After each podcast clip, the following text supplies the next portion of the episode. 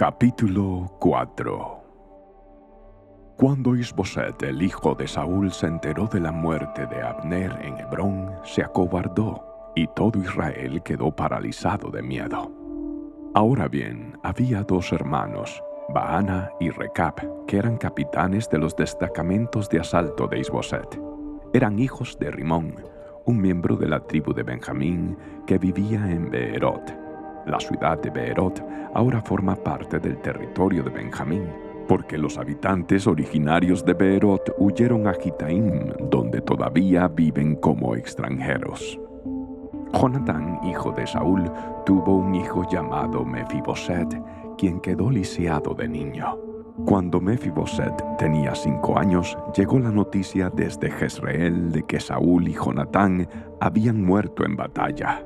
Al enterarse la niñera, tomó al niño y huyó, pero con el apuro se le cayó y quedó lisiado. Cierto día, Recab y Baana, los hijos de Rimón de Beerot, fueron a la casa de Isboset cerca del mediodía mientras él dormía la siesta. A la portera, quien había estado zarandeando trigo, le dio sueño y se durmió.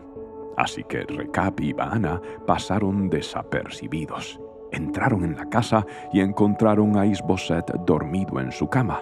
Lo golpearon, lo mataron y le cortaron la cabeza. Luego tomaron la cabeza y huyeron durante la noche a través del valle del Jordán. Cuando llegaron a Hebrón, le presentaron la cabeza de Isboset a David y exclamaron, Mire, aquí está la cabeza de Isboset, el hijo de su enemigo Saúl, quien intentó matarlo. El Señor le ha dado hoy a mi Señor el Rey venganza sobre Saúl y toda su familia. Pero David les dijo a Recab y a Abaana, el Señor quien me salva de todos mis enemigos es mi testigo. Una vez alguien me dijo, Saúl ha muerto, pensando que me traía buenas noticias, pero yo lo agarré y lo maté en Ciclag.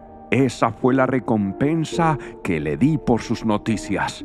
¿Cuánto más debo recompensar a los hombres malignos que mataron a un hombre inocente en su propia casa y mientras estaba en la cama? ¿No debería hacerlos responsables de su sangre y así liberar al mundo de su presencia? Entonces David ordenó a sus hombres que los mataran, y así lo hicieron. Les cortaron las manos y los pies y colgaron sus cuerpos junto al estanque de Hebrón. Luego tomaron la cabeza de Isboset y la enterraron en la tumba de Abner en Hebrón.